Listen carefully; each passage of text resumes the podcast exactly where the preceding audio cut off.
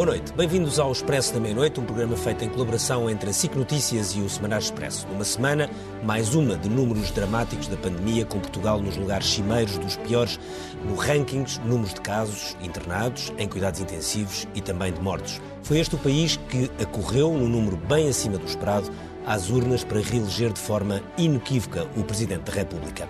Marcelo tem, assim, uma legitimidade reforçada, direta e conseguida na campanha e eleição mais estranhas de sempre. Com um país assolado pela pandemia, uma crise social e económica a ser cavada e um sistema partidário em clara recomposição, que presidente podemos esperar? Um Marcelo igual ou mais interventivo e duro, nomeadamente com o governo? É essa a pergunta que serve de ponto de partida para este Expresso da Meia-Noite. E para debater o novo ciclo presidencial, temos connosco José António Vieira da Silva, que foi ministro em vários governos socialistas, Assunção Cristas, que ex-líder do CDS e atualmente professora de Direito na Universidade Nova eh, de Lisboa, depois o José Luís Ramos Pinheiro, da Rádio Renascença, eh, jornalista, e o Daniel Oliveira, que é comentador da SIC. Eu começava por si, José António Vieira da Silva. Uh, o senhor, como socialista, integrou um grupo de pessoas que decidiram apoiar Marcelo Rebelo de Sousa na base de vários pressupostos. Um deles é que este novo mandato de Marcelo será idêntico ao anterior. Acredita mesmo que ele vai resistir à tentação que tiveram todos os seus antecessores no segundo mandato de serem mais interventivos e mais cáusticos para os governos?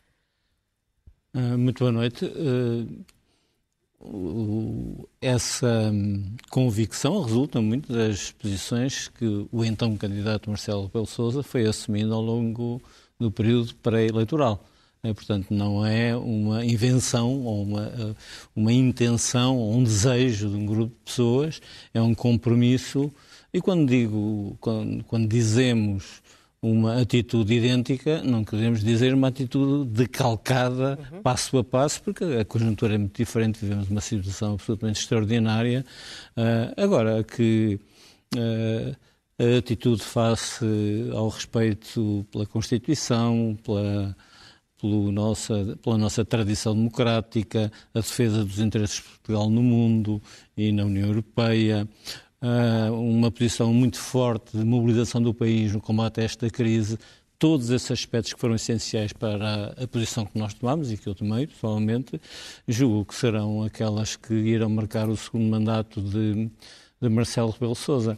Aliás, é essa história do segundo mandato ser diferente do primeiro precisava de ser um pouco revista, revista uh, nas suas consequências. Não digo não nas suas intenções, mas nas suas consequências. A nossa história democrática já viveu situações muito diferentes mas esta vive uh, uma situação absolutamente nova. É que durante não sabemos quanto tempo o Presidente vai ser um dos principais atores de uma luta que é uma luta como nunca vivemos. É Mas sabemos uma coisa, vidas. sabemos que o Governo está a atravessar o pior momento da sua vida e tem pela frente um desafio brutal de uma crise económica e social e de saúde que não sabemos quando termina. Há um cansaço brutal na sociedade portuguesa e sabemos que o Presidente da República saiu muito reforçado da noite de domingo. Isto não há aqui um risco de desequilibrar a relação entre Presidente da República e Governo? Não, não, não creio que esse risco exista, porque... Uh Marcelo Rebelo Sousa, enquanto presidente no primeiro mandato, enquanto candidato, sempre uh, expressou um, de uma forma muito clara a sua intenção de se colocar no xadrez político e no debate político e na tomada de decisões de forma muito transparente e muito ligada àquilo que é, que são, que é o nosso enquadramento constitucional. Portanto, não creio que, que ainda por cima, tendo sido Marcelo Rebelo Sousa eleito para o segundo mandato com uma ampla maioria, ao nível das melhores que já existiram, e com muitos votos socialistas. E com muitos votos socialistas, provavelmente a maior parte dos votos foram de votantes socialistas, os partidos não, não, são donos dos seus votos, muito menos em eleições presidenciais, mas provavelmente com, com uma maioria de votantes de, no Partido Socialista nas últimas eleições, mas também com eleitores de praticamente todos os partidos. Eu julgo, e os estudos que, que existem mostram isso, que da esquerda à direita, do centro uh, aos partidos menos colocados neste xadrez, Marcelo Rebelo Sousa teve a confiança de votantes nesses partidos. E, portanto, isso dá-lhe, obviamente, uma legitimidade muito grande, mas uma responsabilidade também muito grande em representar o país que o quis, por boas razões, na minha opinião, que o quis de novo na presidência. Associação Cristas, há cinco anos Marcelo era claramente um candidato que vinha uh, daquela que era a sua família política histórica, de, enfim, do centro-direita, um social cristão, e portanto era, emanava naturalmente dessa família, embora fosse também o comentador político mais popular do país e uma pessoa que tinha uma relação direta indiscutível, inquestionável e quase uh, irrepetível uh, com os portugueses, mas ao longo do mandato houve vários momentos em que uh, Marcelo se colou muito ao governo e houve muita gente que se sentiu, enfim, não representada. Votou, nele com muitas dúvidas ou não? Muito boa noite, Embora muito obrigada. É um gosto estar aqui convosco. Votei nele convictamente, como tinha votado a primeira vez, e escrevi também apoiando Marcelo Rebelo de Sousa para esta reeleição. E a verdade é que há cinco anos a sua base de apoio tinha sido essencialmente PSD-CDS, certamente algumas pessoas uh, do centro-esquerda, mas essencialmente votantes destes partidos, e agora a base uh, mudou um bocadinho. E, portanto, nós percebemos que nestes quase 61%, com mais votos em termos absolutos e numa altura em que a abstenção foi maior e, portanto, uh, claramente um reforço muito evidente na votação de Marcelo Rebelo de Sousa. Estão votos, como dizia, que vêm de todos os lados. Muitos virão do CDS e do PSD, e eu, eleitora do CDS, votei em Marcelo Rebelo de Sousa com convicção, mas também muitos virão da esquerda. Isto quer dizer que Marcelo Rebelo de Sousa, eu creio que fará agora o que fez antes, que é atuar com total liberdade. Ele não só foi um presidente próximo dos afetos, mas foi um presidente livre, independente e autónomo nas suas decisões. E autónomo e independente da, da sua base de apoio eleitoral tem, há cinco anos. Mas ele, por vezes, irritou ao longo destes isto quer anos, dizer, Isto quer Confesso dizer... Lá.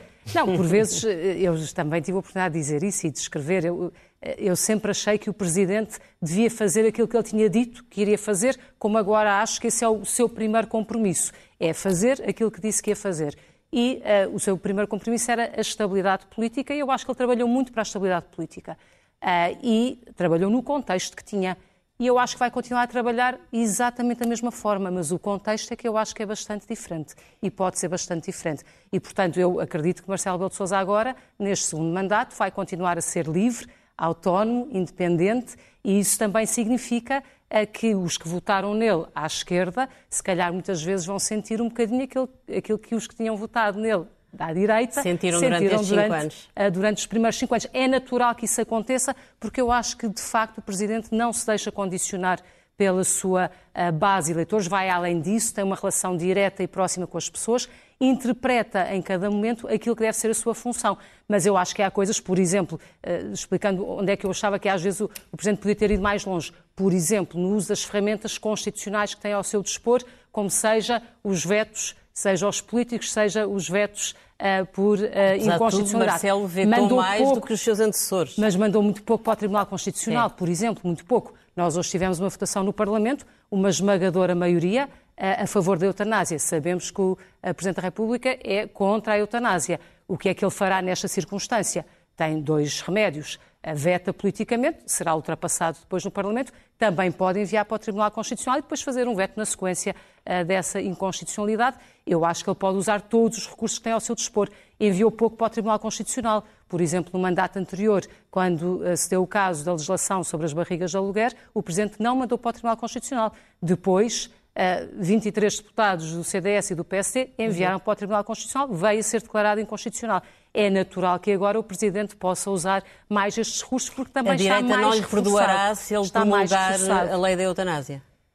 Eu não sei se a direita perdoará ou não. Eu acho que perde uma grande oportunidade de ser fiel às suas convicções e de utilizar o Tribunal Constitucional de uma forma que se calhar não utilizou até agora, portanto, consultando o Tribunal Constitucional sobre um tema tão importante em que a Constituição é muito clara quando diz que a vida humana é inviolável e isto é cristalino. E, portanto, acho que tem uh, essa forma uh, e não, não é o facto do Parlamento, maioritariamente, ter votado a lei da eutanásia que o vai inibir e impedir de enviar para o Tribunal Constitucional, porque os seus 61% quase dão-lhe esse reforço essa uhum. autonomia e essa liberdade. Uh, Daniel, ainda agora para, que, para quem está, para, este, para, para, os nossos convidados que estão a entrar a partir de, de, de casa, uh, Daniel, uh, a verdade é que a história mostra que todos os presidentes da República, sem exceção, foram reeleitos e todos, também sem exceção, foram muito mais interventivos no segundo mandato. Leia-se, tiveram mais guerras ou mais confrontos com os governos, estando mais ou menos próximos deles.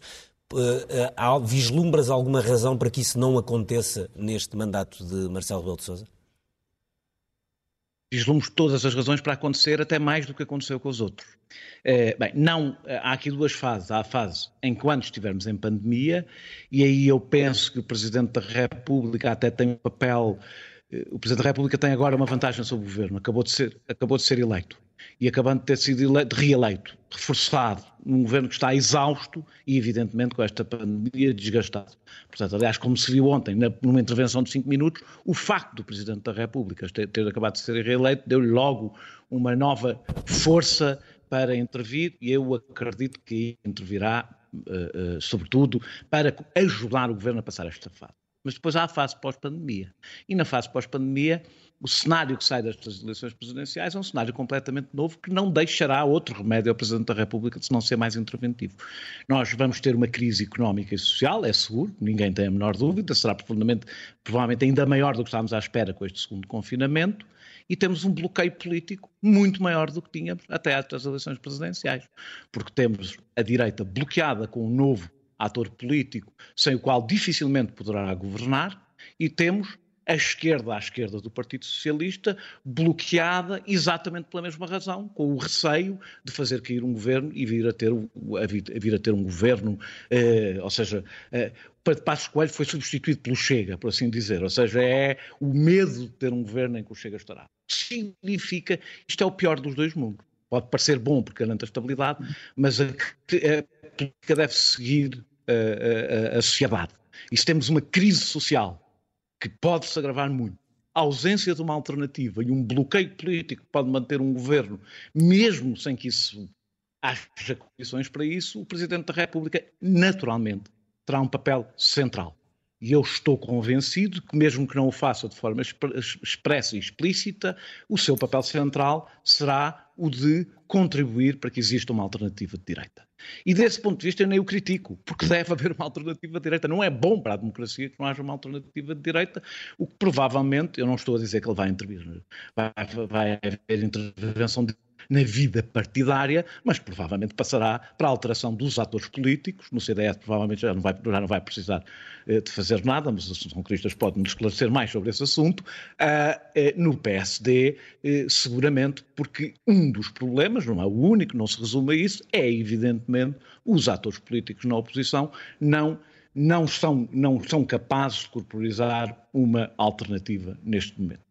E Daniel, o Presidente achas, da República... Achas que é o resultado das presidenciais que vai dar eh, gás a essa alteração no PST e no CDS? Ou achas que é, sobretudo, Não. o resultado do Chega e de André Ventura e a percepção de que o PST e o CDS se despacham a fazer-se à vida ou correm o risco nas legislativas de ter um problema ainda mais grave? Ou seja, é Marcelo claro, é, ou é Ventura não, não, quem vai dar esse impulso não, não, à direita? É Ventura. É aventura, é aventura. Ou seja, é, é, o aparecimento de um novo ator, independentemente de ser aventura, de um novo ator político, disruptivo, evidentemente, que tem um efeito é, é, de enorme alteração, provavelmente a maior alteração política que já houve na direita portuguesa. É, é isso, é isso, a pressão é essa. A eleição de Marcelo, na realidade, é, eu acho que o grande vitorioso da noite, depois de Marcelo Rebelo de Sousa, é evidentemente António. António Costa é a pessoa que sai numa posição que eu acho má para a democracia portuguesa, que é uma espécie de macronização, eh, do risco de macronização, lá de Macron, da política portuguesa, não, há, não àquela escala, mas que é um partido que começa a ocupar o centrão, um bocadinho como Marcelo ocupou, mas em menor dimensão, evidentemente, não tanto pela força política que tem, mas pelos bloqueios que ficaram de um lado e do outro. E eu acho que isso obrigará, obrigará Marcelo a ter um papel qualquer. Qual será? Não sei. Sei que ele tem agora uma vantagem que não tinha. E, aliás, já se viu na própria intervenção que ele fez. Já não veio a correr tentar justificar ou tentar uh, uh, antecipar uma posição do governo. Eu acho que ele andou num frenesim, não, desculpem não acompanhar este endeusamento de Marcelo Rebelo de Sousa, uh, acho que andou num frenesim muitas vezes e ontem já se notou a diferença, que é de alguém que já não precisa de agradar a um eleitorado de esquerda. Evidentemente, Marcelo sabia que iria haver uma deslocação à direita, sobretudo depois do apoio, no meu ponto de vista, erradíssimo, um erro histórico para iremos pagar o apoio que não era necessário sequer, eh, quase expresso de António Costa, que colou Marcelo ao governo e, evidentemente, libertou imediatamente imenso eleitorado à direita. Ele sabe também que se o sistema funcione, terá que, não é reconquistar para ele, porque ele já não precisa, mas ele terá que contribuir para uma, uh, uma estabilização da direita portuguesa, porque é aí que neste momento está o foco dos problemas e depois, independentemente dos resultados que cada candidato teve, estas eleições foram o grande resultado de Marcelo e, e, e o aparecimento de um novo ator com muita força à direita. José Luís, uh, o aparecimento do Chega cria de facto aqui um grande problema na direita. Eu gostava de perguntar é se achas que esse problema foi uh, motivado sobretudo pela tal colagem que a direita acusa Marcelo Rebelo de Sousa de ter feito ao Partido Socialista e ao Governo, ou se achas que isso decorre sobretudo de erros da própria direita que ficou à espera de Marcelo e que praticamente desapareceu enquanto oposição ao poder socialista? Boa noite. Eh, eu, penso que nós estamos a assistir a uma conjuntura eh, que vai ser eh, bastante diferente daquilo que foi o primeiro mandato de Marcelo Rebelo Sousa. Não acho que o Presidente da República tenha mudado, mas as circunstâncias mudaram bastante, como acontece sempre nos, nos segundos mandatos. E eu acho que o Presidente da República explicou aquilo ao que vinha logo no, sua, no seu discurso de eh, vitória. E avisou que eh, achava que é necessário um governo forte, credível, com uma ação política sustentada. Ora, neste momento nós sabemos que não temos um governo forte e com uma ação politicamente muito sustentada, um governo muito credível, e Marcelo Rebelo Sousa sublinhou, mas sublinhou também uma outra coisa, que é preciso uma alternativa credível. E disse que essa alternativa tem que ser uma alternativa que evite uh, o desespero, que evite que se preencha o desespero através de uh, alguma aventura. e, portanto, ao falar em aventuras, isto é uma graça típica de Marcelo, Uh, mas é uma graça para levar a sério, que também é típico nele. Portanto, uh, claramente o Presidente está preocupado com a reconfiguração à direita uh, e sabe que não pode uh, extravasar um certo tipo de obstaculização ao governo, porque se isso tiver como uh, resultado a queda do governo. O governo tem que se manter porque neste momento não há uma alternativa. O Presidente sabe que não existe uma alternativa à direita.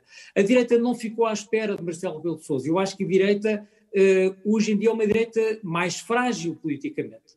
Aliás, penso que se nós hoje em dia olharmos, por exemplo, para o PSD do Rio Rio e pensarmos uh, e tentarmos saber e adivinhar que projeto de país é que o PSD neste momento com o Rio Rio tem, uh, é difícil perceber qual é de facto esse projeto. E por isso uh, foi. Mas devemos acreditar digamos, mais, devemos acreditar mais no Rui Rio que apoiou um, um, acordo com o Chega nos Açores, ou devemos acreditar mais no Rui Rio que na noite eleitoral, no domingo, disse que o PSD está ao centro e fez um discurso muito uh, ignorando quase uh, o que tinha acontecido nos Açores. Em qual dos dois é que tu Mas, acreditas mais? Bom, eu acredito que eh, talvez naquele dos Açores, porque também disse, elogiou imenso a vitória eh, de, de, os bons resultados de Ventura no Alentejo, eh, não quase que não percebendo que a vitória de André Ventura àquele ponto, elogiada daquela maneira, ele está a elogiar uma potencial ameaça para o eleitorado do PSD. E por isso eh, eh, eu acho que Rui Rio ainda não percebeu exatamente aquilo que pode vir a passar-se se não houver uma resposta política diferente verdadeiramente ao centro, aí sim, do PSD. Penso que já alguma coisa se tentou mudar com esta com, a questão das, das, das, autárquicas e do entendimento com o CDS, mas em todo caso penso que é ainda muito curto. E o que eu dizia há pouco é que não se percebe qual é a proposta hoje em dia, eh, se olharmos para o PSD E eu acho que o PS também está um bocadinho uh, uh, nessa onda, não se percebe exatamente bem o que é que quer o PS, quer o PSD, que tipo de, em que é que exatamente acreditam. O PS, desde há uns anos até agora, tem acreditado, sobretudo em algumas matérias, naquilo que o Bloco de Esquerda lhe manda de alguma forma acreditar. E vimos ainda hoje, com a aprovação da lei da eutanásia, que é uma lei que se quer facilitar a morte de quem mais sofre, quando neste momento tanto se sofre por quem mais morre. E, portanto, é uma coisa em desintonia com o país. Ora, o Presidente da República, uma coisa que tem tentado ao longo destes anos é que haja uma grande sintonia, que ele, ele sintoniza-se muito com os portugueses e tem uma enorme experiência política. E essa experiência política, por um lado, leva-o a, a dizer que não pode haver uma queda deste governo sem haver uma alternativa forte à direita e que tem que haver uma recomposição efetivamente à direita. E ela passa Essa recomposição deve passar por uma alteração das lideranças no PSD e no CDS? É inevitável que passe por aí e é, uma, e é uma reconfiguração que pode envolver o PSD, o CDS e eventualmente até a própria iniciativa liberal. Mas nas estas eleições, Marcelo Rebelo de Sousa claramente explicou como se demarcaria e como a direita se deveria demarcar da direita de Ventura. Disse que era da direita social e enquanto Ventura é da direita securitária. E traçou ali, digamos, uma, uma linha que separa estas duas direitas. E por isso, ao dar esta receita, Marcelo Rebelo Sousa com certeza que esperará que à direita haja depois outros intérpretes capazes de levar esta estratégia para a frente. E antes disso, não haverá seguramente eh, uma alteração eh, demasiadamente brusca no governo. Mas há uma coisa que é verdade Marcelo vai ocupar um lugar cada vez mais central na vida política. O governo que está frágil, e eu tenho imenso respeito pelas pessoas eh, que estão numa posição de decidir neste momento, numa fase tão difícil como aquela que nós neste momento vivemos. E tenho uma humildade enorme face aos problemas que é necessário enfrentar. Mas é evidente que o governo está a navegar à vista e a chegar atrasado, demasiadamente atrasado, problemas que são graves, chegou atrasado à segunda uh, vaga e, está, e chegou atrasado à terceira vaga.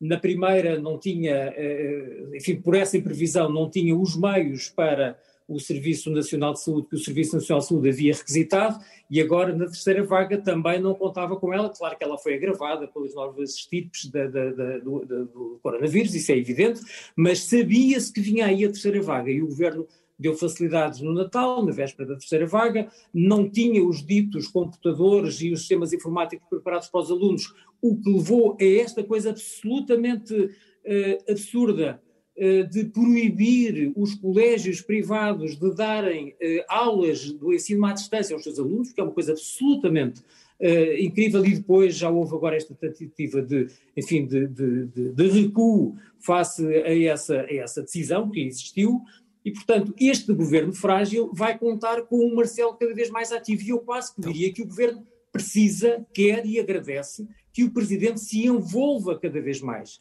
Porque é uma oh, Zé Luís, deixa-me é Luís, deixa deixa aproveitar, deixa aproveitar essa, tua, essa tua ideia para perguntar ao José António Vieira da Silva, que foi eh, membro do, de governos muitos anos, eh, que obviamente o governo não está num momento fácil, está num momento provavelmente mais difícil de qualquer governo das últimas décadas, enfrentando uma pandemia. Qualquer governo europeu certo? está nessa situação. Mas tem um problema que neste momento, neste momento em que estamos a falar, nesta semana, é óbvio que as contas de uma pandemia só se fazem no fim, já todos vamos aprendendo isso.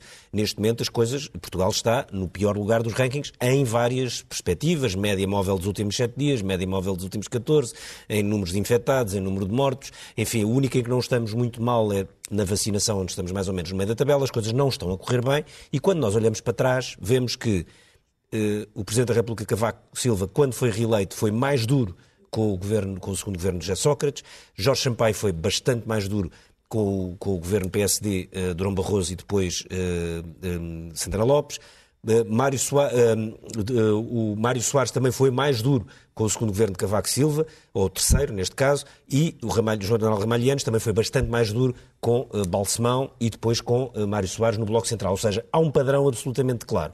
Perante uma situação, ou pelo menos constante, perante uma situação destas, eh, como é que, como é que o Presidente da República não, não acabará, por, como aconteceu nas anteriores, acabar por tentar ocupar um lugar mais central no nosso sistema político, que é um sistema semipresidencialista de pendor parlamentar, ou como parlamentarista, enfim, com algum pendor presidencial, como quiserem chamar, como é que isto não vai acontecer? É porque a ideia que dá é que no PS as pessoas estão quase à espera de tentar contrariar uma lei da gravidade.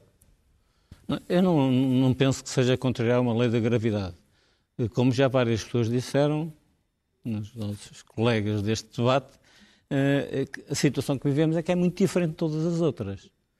Podíamos discutir se essa diferente posição nos segundos mandatos dos vários presidentes quais foram os efeitos Sim. que tiveram depois do ponto de vista. Sim, é outra questão. Do, é, é, mas é uma questão muito importante. É. Nós estamos já a assumir imediatamente que uma eventual maior intervenção do Presidente da República produz um efeito no sistema partidário. Bom, é, é, num sistema partidário que está a sofrer mudanças que o nosso está a sofrer, é extremamente arriscado fazer previsões deste isso, tipo. Nisso concordamos todos, acho. Uh, e, portanto, é cautela como também me parece, aí não é uma questão de cautela, é profundamente errado começar agora a confrontar maiorias, a importância de, de maiorias. Marcelo Belo Souza nunca o fez, nem nunca o fará. Ele pode discordar e agir e utilizar todos os instrumentos constitucionais que tem ao seu alcance, mas nunca porá em causa uma maioria da Assembleia da República. Não. Uh, e, portanto, colocar desde já uh, uma forte Isso maioria... está mais ou menos resolvido desde 1982, desde a da revisão não, constitucional certo, mas há pouco foi de dito, Mário Soares e Francisco Cristas foi dito que uma lei aprovada por uma maioria uh, é mais frágil face a um, um, presidente reforçado. Não creio isso. Não, foi isso não creio isso. Não, foi isso que eu entendi. Estava a dizer que ia reenviar para o Tribunal Constitucional, não é? Uh... O que eu disse é que o presidente não estava condicionado por nem essa estive, maioria nem esteve no Parlamento. No passado. Uh, eu tenho uma outra leitura sobre a forma como o Presidente utilizou o Tribunal Constitucional ou o veto político, tenho outra, outra leitura diferente, tem a ver com a sua formação, com o seu, a sua forma de se relacionar com as leis, com, com a gestão do... Ele faz a própria análise constitucional dos diplomas. Não queria é dizer isso, mas se quiser dizer por mim, eu, eu não, não, não me oponho. Constitucional uh, e outras, portanto, há, várias. Há, Há outras explicações, mas ele, ele próprio já o disse, que foi dos presidentes que mais vetos colocou na, face à legislação do Governo ou da Assembleia. Portanto, eu, eu creio que o que nós temos que considerar é que este, este exercício de dizer, bom, durante a pandemia vai haver aqui uma certa acalmia, porque todos percebemos que é preciso que o país esteja mobilizado para este combate peço desculpa, mas eu estou profundamente convencido. Não sei o que é que é pós-pandemia. Nem nenhum de nós sabe. Nem o que é, nem quando. Sabemos que o pós-pandemia vai ser um período em que o país tem que ser recuperado do ponto de vista económico e, e social. Vai exigir... E que o Governo tem um plano para essa recuperação. E o que vai... pergunto é, com a sua experiência de ministro de tantos anos, qual é que considera que seria a solução governativa mais favorável para agarrar essa recuperação Ouça, do país? Uh... É um governo do PS com, uh, com o apoio cada vez mais instável do Partido Comunista e do Bloco de Esquerda? Ou acha que se devia pensar naquela solução que já começa a ser falada outra vez de um Bloco Central, que Marcelo diz que não quer, Vamos... mas começa a haver um coro ainda ver... suave a defender uma solução desse tipo? Duas o que é, coisas, que é duas coisas muito importantes. Vamos ver se o relacionamento entre o Partido Socialista, o Bloco de Esquerda e o Partido Comunista uh, será da mesma natureza que foi desde as últimas eleições legislativas. Uh, eu tenho uma leitura um pouco diferente do que se costuma fazer.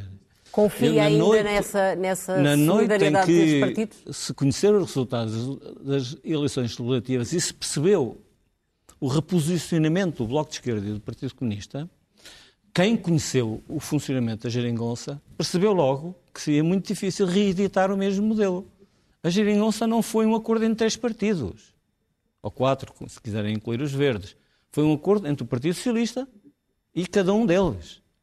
Ora, quando há um desequilíbrio entre esses partidos, como aconteceu, eh, não me pareceu que do lado desses partidos existisse efetivamente uma vontade de reeditar o modelo nos termos em que ele tinha existido na anterior legislatura.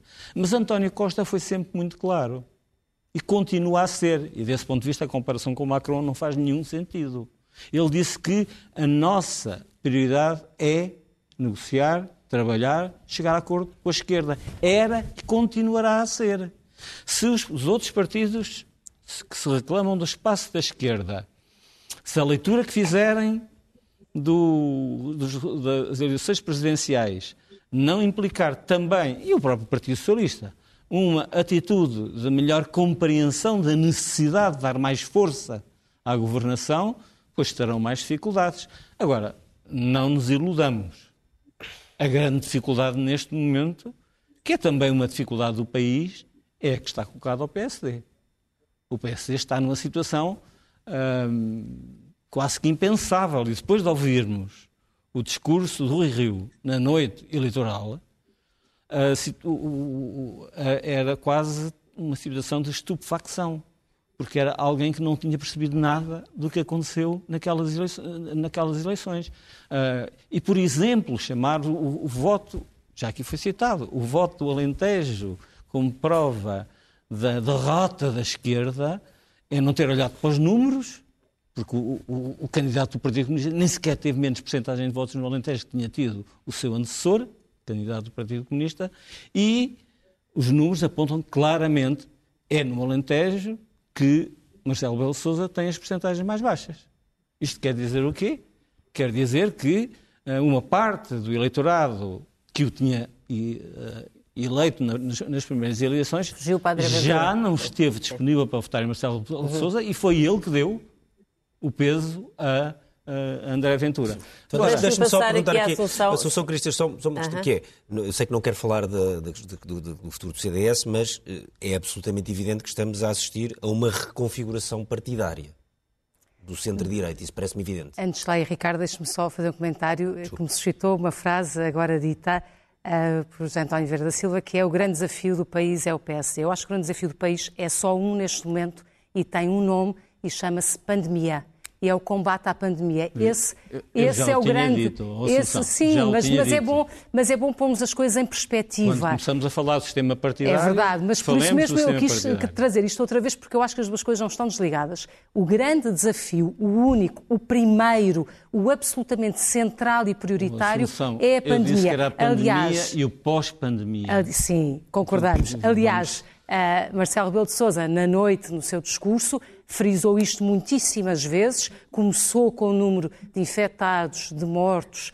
uh, de pessoas nos cuidados intensivos, com uma palavra a estas pessoas e ao sofrimento das famílias, uh, dos amigos, etc. Terminou voltando a dizer isto e a dizer que o mais urgente é o mais urgente do urgente é tratar da pandemia. E eu Mas volto a este que a oposição ponto, de direita ponto tem sabido gerir Angela? o seu posicionamento eu, eu na, na, na, análise porque, de como isto tudo tem sido gerido? Eu volto a este ponto porque eu acho que aquilo que vai acontecer ou que pode acontecer eh, na reorganização da direita e também da esquerda tem a ver com a resposta que for dada à pandemia. E isso está, naturalmente, nos ombros do governo tem a ver com a forma como o governo consegue ou não consegue debelar a pandemia o mais rapidamente possível, e é o que todos desejamos, consegue ou não consegue passar para o segundo grande desafio, que não é possível acelerar antes do primeiro estar debelado, que é da recuperação económica e social do país, do combate à pobreza, às desigualdades, o relançamento da economia. E aqui eu acho que o Presidente tem também um trabalho muito importante, dedicando-se também à parte do relançamento da economia, que é essencial para podermos passar para outro patamar. Ah, se for bem sucedido, acontecerá uma coisa se for mal sucedido, acontecerá outra. À direita, à esquerda, com lideranças, com Mas mudanças, num caso ou no outro, a Assunção à direita tem que, seguramente que se reorganizar. Concorda com o José Luís Ramos Pinheiro que é preciso haver alteração de lideranças no PST e no CDS? Oh, Ângela, como compreenderá, eu não vou comentar a reorganização da direita.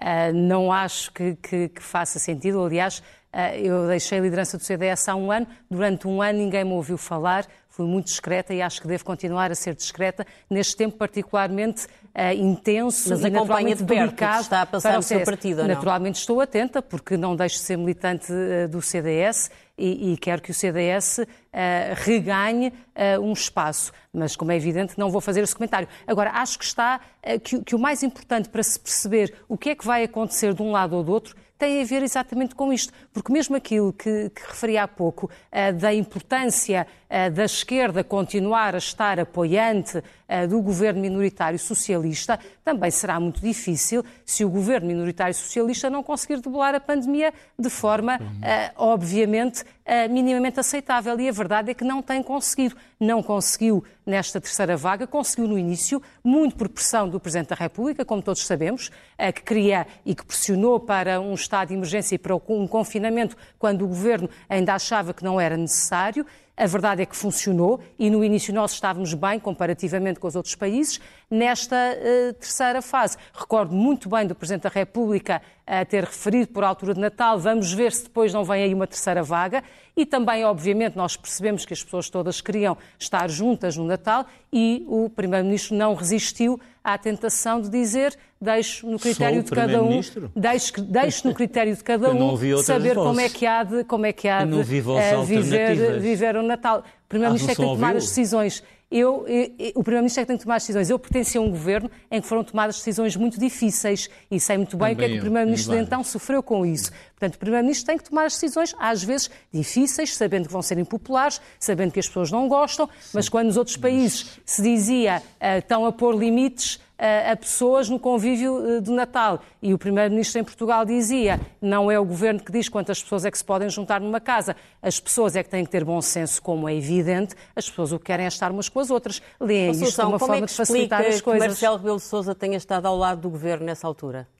E não tenha sido ele a travar essa asneira que foi o Natal? Por solidariedade institucional, eu não sei o detalhe do que é que o Presidente tentou ou não tentou. Sei que em muitos momentos se percebe que o Presidente quis ir mais além, mas obviamente Uh, isto não se faz sozinho, por alguma coisa, uh, o poder para decretar o estado de emergência é do Presidente da República, mas tem que ser articulado com o Governo e com uma autorização do Parlamento, da maioria parlamentar. Aliás, o Presidente, no final do seu discurso, diz de forma muito clara que atuará com uma solidariedade institucional total, total, total com, reparem na precedência, a Assembleia da República e o Governo primeiro a Assembleia da República, depois o Governo. Está certo, depois, está, está certo do ponto de vista, está certo do ponto de vista constitucional. Sousa, é a nossa Constituição sido, que o diz. Está certo, podia ter sido dito de outra maneira, claro, mas foi dito desta mas, maneira e obviamente nestas coisas nada, nada é por acaso. Claro, para nada um é constitucional dizer de outra maneira seria algo estranho.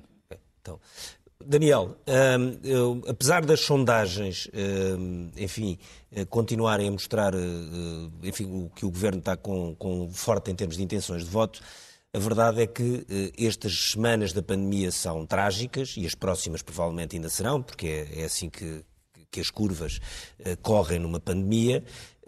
Tu não achas que eh, esta gestão ou má gestão desta fase da pandemia, em que Portugal já não é possível, aliás, sair bem eh, da, da, da, pandemia depois de 4, 5 ou 6 ou 7 semanas destas, que podem deitar a perder grande parte da autoridade e da popularidade do governo?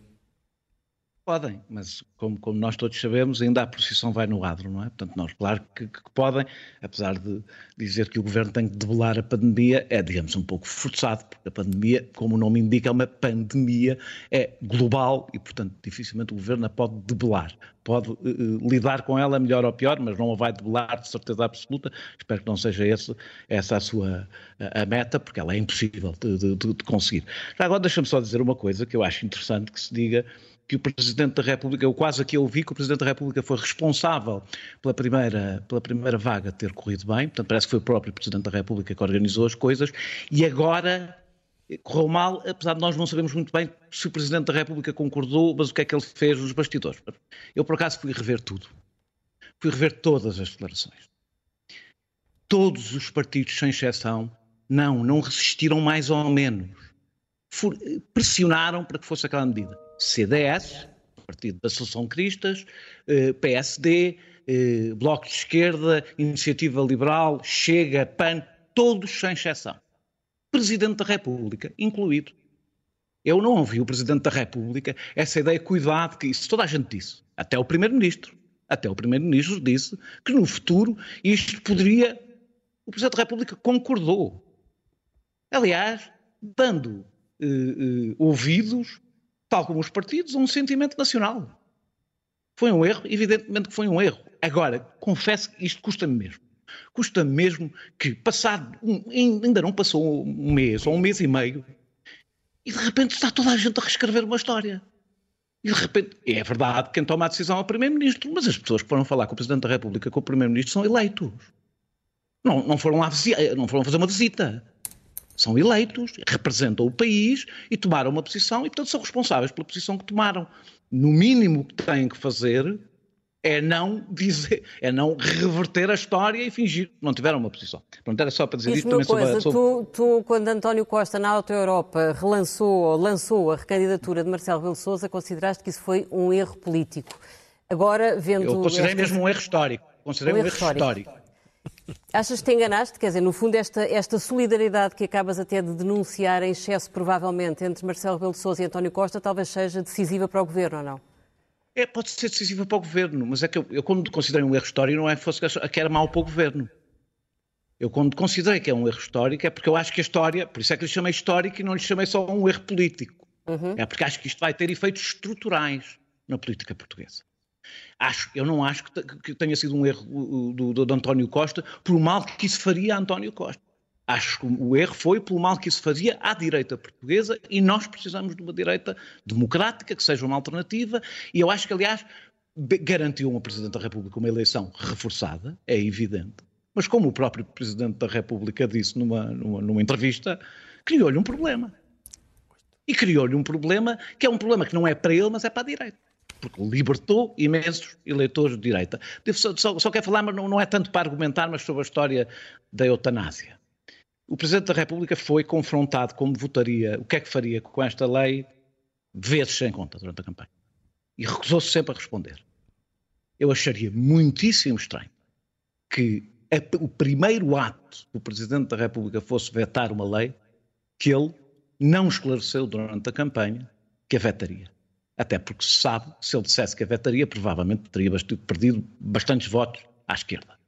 Eh, e, portanto, duvido muito que o faça, duvido muito que o faça, eh, até porque esta lei, que estamos aqui, o que está a ser votado é a lei final global, portanto, não, não é, a lei já foi votada, já foi discutida, os, já foi votada duas vezes, os deputados já foram para trás, já, já, já houve eleições no meio, as pessoas sabiam que é, portanto, não há sintonia nenhuma, é a sintonia da maioria parlamentar, como é normal em democracia.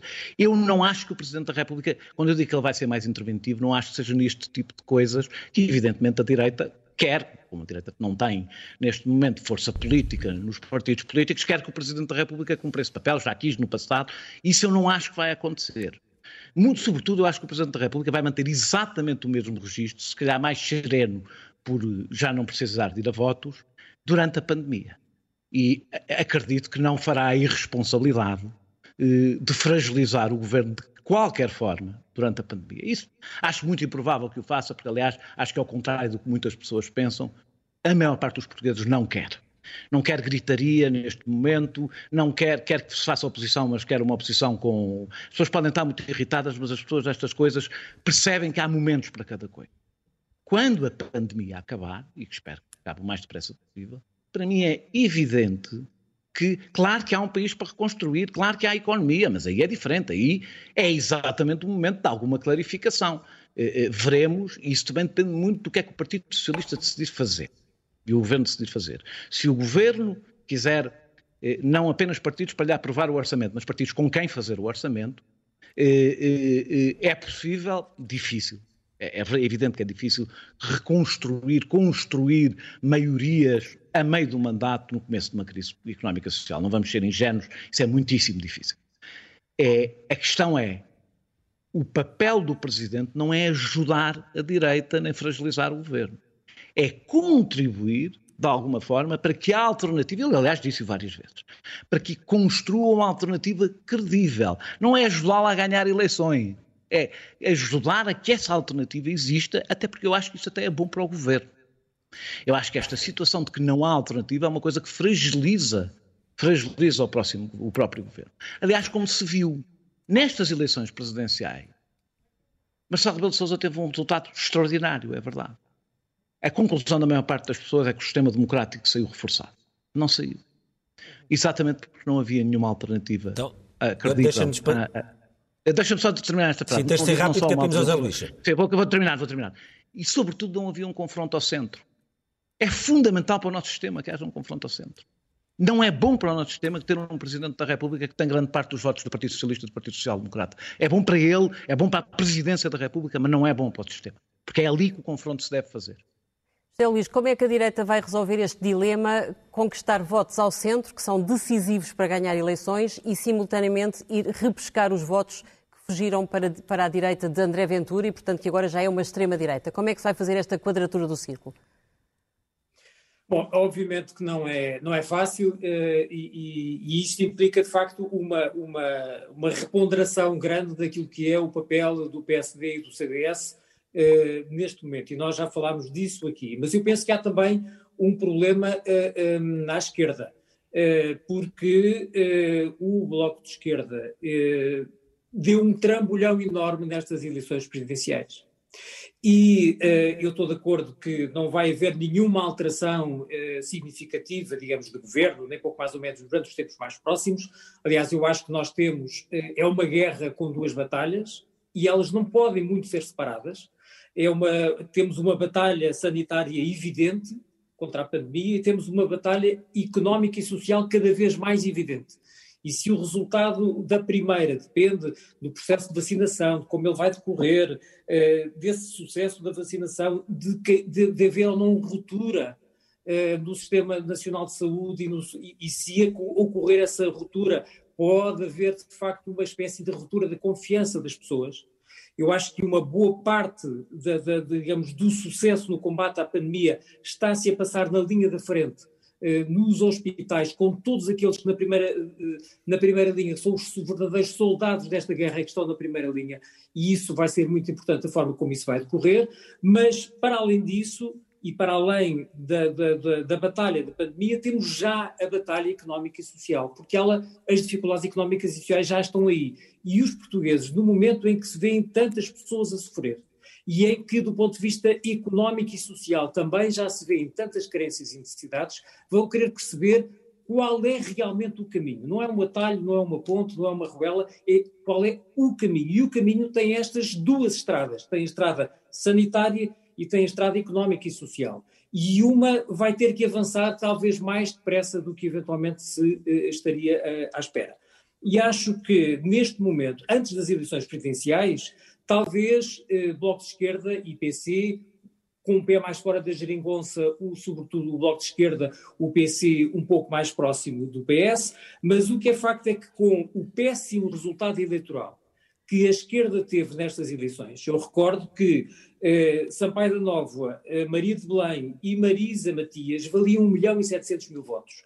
Agora, as três candidatas, Ana Gomes, eh, João Ferreira e Marisa Matias valeram cerca de metade disto. Houve cerca de 800 mil votos que desapareceram. E Zé Luís, nós vamos ter que terminar mesmo.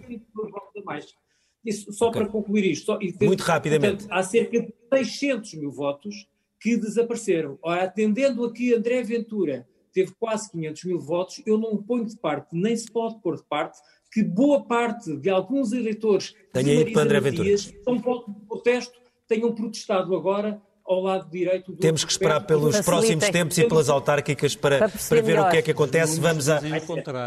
Vamos, eu acho que é preciso, é preciso cotejar isso em próximas eleições, nomeadamente nas autárquicas, e depois vamos ver, aliás, se esta reconfiguração é mais estável ou não né, tão estável. Vamos então eh, às primeiras páginas do Expresso, muito rapidamente, que está nas bancas desde hoje. Na capa da revista eh, do Expresso, um ensaio de Jorge Calado sobre eh, o medo, o medo que, que neste momento, enfim, assola grande parte da, enfim, enfim, do mundo, mas uh, por um ângulo menos habitual, que é a arte enquanto terapia, um texto a não perder, de Jorge Calado. Na primeira página da uh, Economia, uh, Rendeiro volta a escapar a coima de 1,5 milhões do Banco de Portugal e depois uma outra notícia que o ministro Cisa Vieira assessorou a criação do novo banco quando era advogado e participou em reuniões decisivas do banco que nasceu da resolução do BES. Na capa do primeiro caderno temos que Marcelo admite prolongar o estado de emergência até ao verão. Temos depois uma frase do Presidente da República sobre este seu segundo mandato, em que ele diz o Presidente é o mesmo, mas as situações vão mudando. Temos uma reportagem sobre a transferência de votos de Cascais a Moura, como é que isto justifica o voto em Ventura, e Ana Gomes, que acusa a direção do PS de hostilidade. O Supremo aprova a escuta que envolve António Costa e a ministra uh, Ana Abrunhosa devolve uma prenda que recebeu e que tinha sido roubada. Há ainda a notícia, bem, mas isto já Roubada referiste... porque lhe ofereceu a prenda, tenho que explicar. Exatamente. Quando se casou, não por ela. os quadros roubados. Exatamente. E do Cisa Vieira já falaste do caderno já de economia. Falei. Termina aqui o Expresso da Meia-Noite. Nós voltamos da próxima semana. Boa noite. Boa noite.